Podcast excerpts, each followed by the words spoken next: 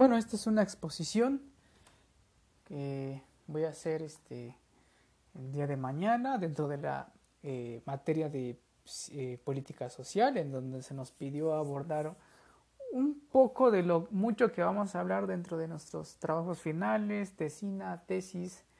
Eh, entonces, yo soy el primero y voy a hablar un poquito sobre la reforma constitucional en derechos humanos del año 2011. Y pues esto a raíz de que las lecturas que se abordaron hace un par de días, pues toma, toca el tema de los derechos humanos. Es por ello que se me asignó dentro de esta primera semana el abordar pues algo relacionado a eso. Pues bueno, vamos a darle. Eh, en días pasados se nos hablaba sobre que en el siglo XVIII se empieza a contemplar los derechos civiles, en el siglo XIX los derechos políticos, en el siglo XX de los sociales, y que dentro de los sociales están los derechos económicos y laborales, para que finalmente pudieran ser nombrados y ser parte del surgimiento del Estado benefactor, se les termina denominando como derechos humanos, ¿no? Ok. Otra cosa de, los que, de las cosas que veíamos la semana pasada es que el modelo institucional social demócrata articula su oferta de servicios y transferencias sobre la base de los derechos sociales de la ciudadanía. Okay. Es por tal motivo que el día de hoy pues les, eh, quiero platicar un poquito sobre los, derechos humanos. Seré, un poquito, seré breve porque pues, hablar sobre derechos humanos es muy amplio. Y pues bueno, eh, eh, los juristas, los expertos en derechos humanos, los que están eh, metidos en este tema, los que tienen esas líneas de investigación, reconocen que una de las principales, que uno de los cambios más importantes dentro de la Constitución fue aquella reforma en el año 2011, eh, pues en materia de derechos humanos, para ser exactos, en junio del 2011, en donde se modifican 10 artículos, siendo el primero constitucional, el artículo 1, el que mayores cambios sustantivos tuvo. Eh, pero entonces, ¿qué dice la reforma? ¿Por qué es tan importante? Bueno, nada más para recordar qué dice el artículo 1, dice que en los Estados Unidos mexicanos todas las personas gozarán de los derechos humanos reconocidos en esta Constitución y en los tratados internacionales de los que el Estado mexicano sea parte, así como de las garantías para su protección, etcétera, etcétera, etcétera. Todo muy bien ahí. Entonces, una de las cosas, eh, uno de los puntos a, tratar es que hay un eh, a raíz de esta reforma hay un cambio de la denominación. Anteriormente se hablaba de garantías, garantías individuales. Posteriormente eh, se habla de derechos humanos y de sus garantías. Eso involucra que, por ejemplo, si tenemos el derecho a la libre a la libertad de expresión, ¿no? Y hay una autoridad, hay una institución o un organismo que nos viola ese derecho, este, ya sea por acción u omisión, ¿no? Una forma de garantizar la protección de este derecho son a través de los instrumentos de tutela o los instrumentos de protección de los derechos humanos. Uno de estos instrumentos podría ser el juicio de amparo.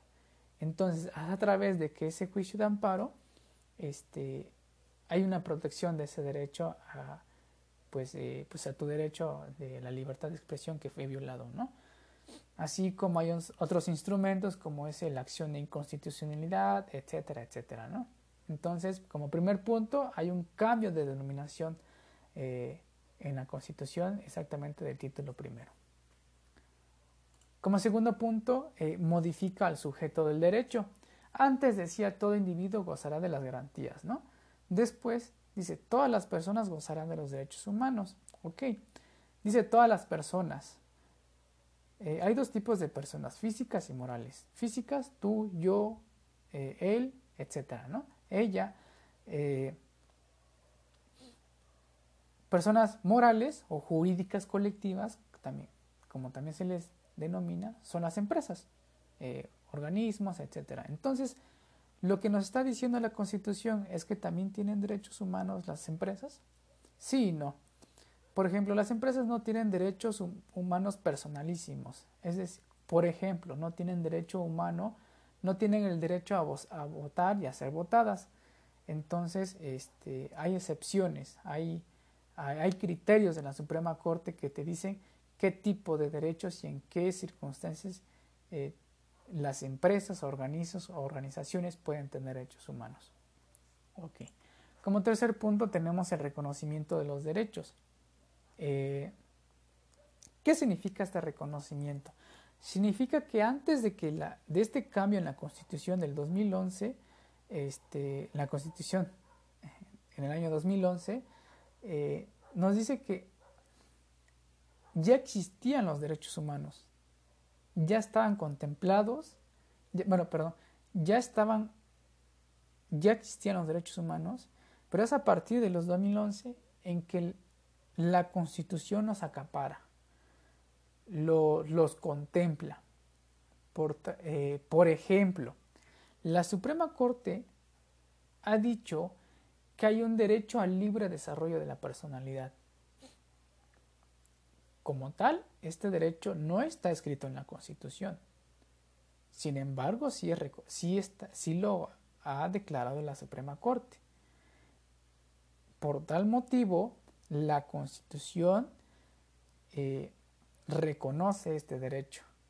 A manera de ejemplo, en los amparos, en un par de amparos que se han promovido eh, para poder consumir este, el consumo lúdico de la marihuana, se ha argumentado y se ha utilizado de, pues, pues sí, de, argumento eh, el derecho al libre desarrollo de la personalidad. Por, eh, por ejemplo, eh, en la redacción tu Cofepris eh, ah, me estás violando el derecho al libre desarrollo de la personalidad al no permitirme consumir, transportar, sembrar tal cantidad de hierba, ¿no? Por tal motivo tú me violas mi derecho o violentas mi derecho al libre desarrollo de personalidad como es reconocido en la Constitución, pues ganan los amparos. Tenemos un mínimo vital. Este derecho al mínimo vital pasa lo mismo. No está escrito en la Constitución, pero sí está establecido en la Corte Interamericana.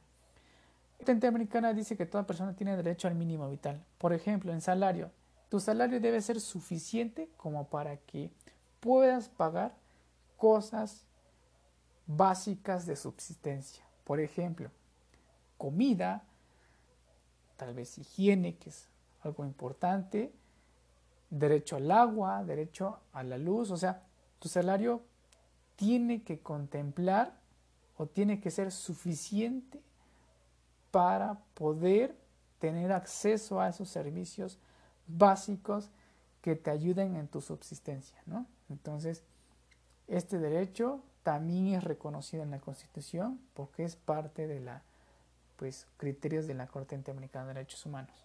Ok. Ya eso iba. Tratados internacionales. Lo leo nuevamente. Dice, todas las personas gozarán de los derechos humanos reconocidos en esta Constitución y los tratados internacionales de los que el Estado mexicano sea parte. ¿Qué involucra esto? Esto, esto a partir del 2011 significó un gran reto para los juristas, para los tribunales, colegiados, unitarios de circuito, eh, de distrito, para jueces, para, para la Suprema Corte incluso, significó un gran reto. Porque aparte de, de estudiar y analizar y pues trabajar con los derechos establecidos dentro de la Constitución, iban a trabajar y contemplar y analizar todos los procesos a la luz de las recomendaciones generales de los comités de las Naciones Unidas, de la jurisprudencia de la Corte Interamericana de Derechos Humanos y, de los, y hasta el 2012 de los 150 tratados internacionales en materia de derechos humanos firmados y ratificados por el Estado mexicano.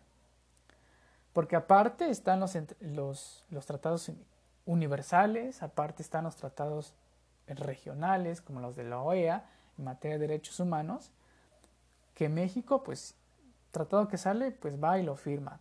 Eh, convenio que sale en materia de derechos, México lo firma, a veces no lo ratifica, pero eso sí, siempre ha estado, eh, México siempre ha tenido un carácter eh, participativo. Otra cosa es que los cumpla. Bueno, interpretación de las normas. Párrafo segundo del primero constitucional dice, las normas relativas a los derechos humanos se interpretarán de conformidad a la Constitución y, como ya hemos dicho, los tratados internacionales. Las normas relativas a los derechos humanos. ¿Qué normas, ¿De qué normas está hablando aquí la Constitución? Normas secundarias. Todas las, aquellas normas, por ejemplo, que contemplan el derecho civil, que contemplan el derecho mercantil, que contemplan el derecho penal, aduanero, marítimo, administrativo, fiscal, etcétera, etcétera, etcétera. Entonces, todas las normas deben estar sujetas a los lineamientos de la, de la, de la Constitución, obviamente, aunado y además a los lineamientos de los tratados internacionales en materia de derechos humanos para que, esa, para que su redacción no viole los derechos humanos, no viole derechos humanos y tampoco sea inconstitucional. Bueno, también eh, un poco más abajo y hay un principio pro persona eh, que es algo que tal vez algún día, eh, pues si lo vuelvan a escuchar, me gustaría que más o menos lo entendiera. Y seré, lo explicaré, trataré de explicarlo de la forma más fácil Por ejemplo, mmm,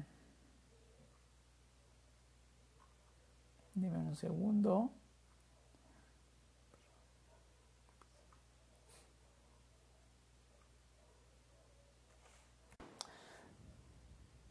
Manera de ejemplo, digamos que se te tienes un proceso por peculado, por corrupción, por desvío de recursos, ¿no? Imaginemos. El principio personal básicamente te defiende.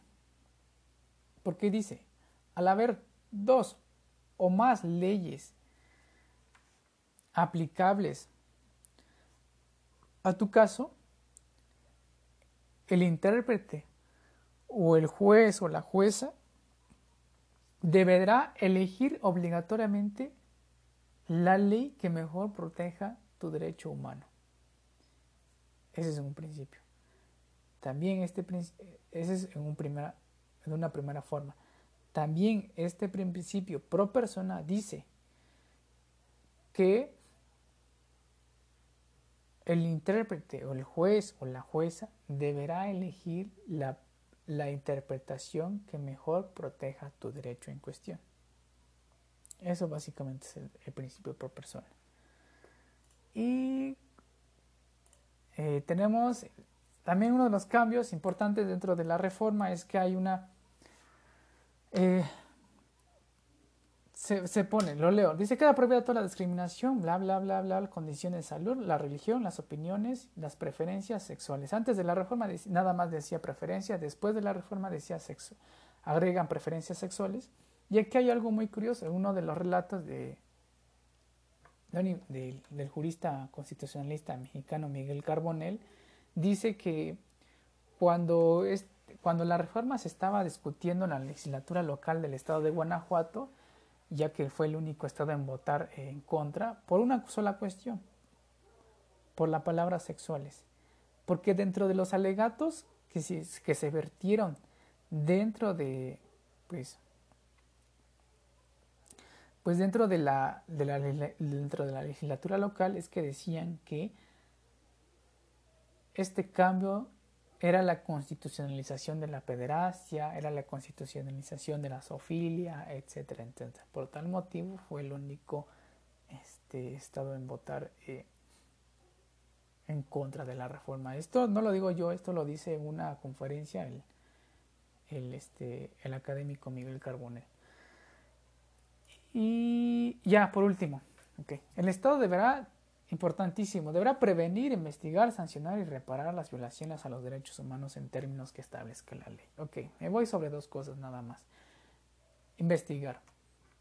una de las labores del Ministerio Público es la, pues levantar la, carpeta de investigación. Solamente por votar un dato, en el año 2019 solamente el, solamente el 13% de las carpetas de investigación se pudieron judicializar. ¿Qué significa judicializar? Significa que solamente el 13% pudieron llegar a las manos de un juez. Si de por sí son malas investigaciones, ahora que solamente el 13% se judicialicen, estamos hablando de una total violación al derecho de investigar por parte del Estado mexicano. Y la otra cuestión, reparar, reparar las violaciones a los derechos humanos. Para ello, eh, me voy a remitir a un caso, un caso, se llama el caso algodonero, pues básicamente en el año 2001 eh, en Ciudad Juárez este, son tres chicas que fueron torturadas que trabajaban en una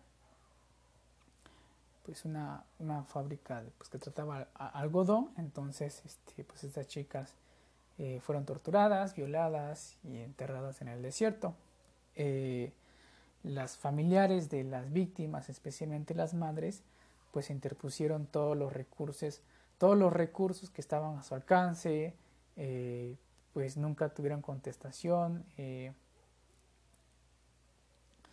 eh, agotaron todos los lineamientos que el, sistema jurídico mexicano puede tener para pues investigar, sancionar, este, reparar los derechos, pues, pues, la desaparición de, pues, de estas chicas, ¿no?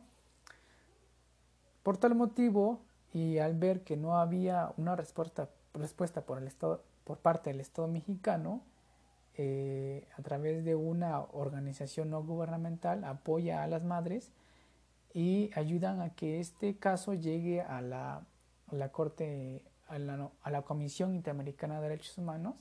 Posteriormente se analiza y escala a la Corte Interamericana de Derechos Humanos.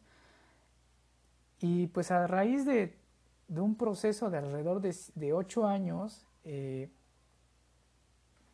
de ocho años, eh, finalmente el 16 de noviembre eh, del año 2009 la Corte Interamericana emite, ¿no? emite una sentencia en contra del Estado mexicano, de las que se suma a una de las sentencias en donde se juzga a México como tal, en donde dice que de una parte de la sentencia dice que la Corte Interamericana condena al Estado mexicano como responsable de la desaparición y muerte de las jóvenes Claudia Ibel González, Esmeralda Herrera Moreal y Laura Berenice Ramos Monares. Hay además en donde le dice la, la Corte Interamericana en una parte que deberá reparar la violación a este derecho humano de no acceso a la justicia con una disculpa pública. De conformidad al artículo 80 de nuestra Constitución, el titular del, Estado, pues el titular de, pues, pues el jefe de Estado, de conformidad al artículo 80, es el, es el presidente de los Estados Unidos mexicanos, ¿no? Eh, no se presenta, Felipe Calderón no se presenta, tampoco se presenta el eh, secretario de Gobernación, que pues, se puede decir que es el segundo al mando, si no se presenta un subsecretario, se presenta el subsecretario y de hecho ah, eh, hay un video en donde el, señor pide disculpas a nombre del Estado mexicano, nombre de México, por, por no brindar el derecho a la justicia y por no poder sancionar y por no investigar y por no prevenir este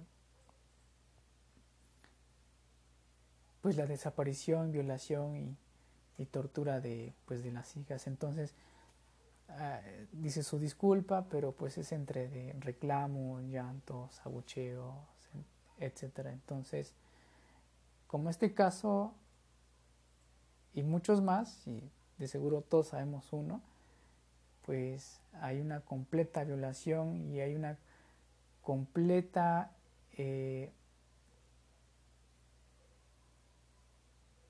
desviación de la obligación del Estado de prevenir, investigar, sancionar y reparar las violaciones a los derechos humanos en este país. Y bueno, eso sería todo. Eh, pues no sé si tengan dudas, pero eso es todo mi parte.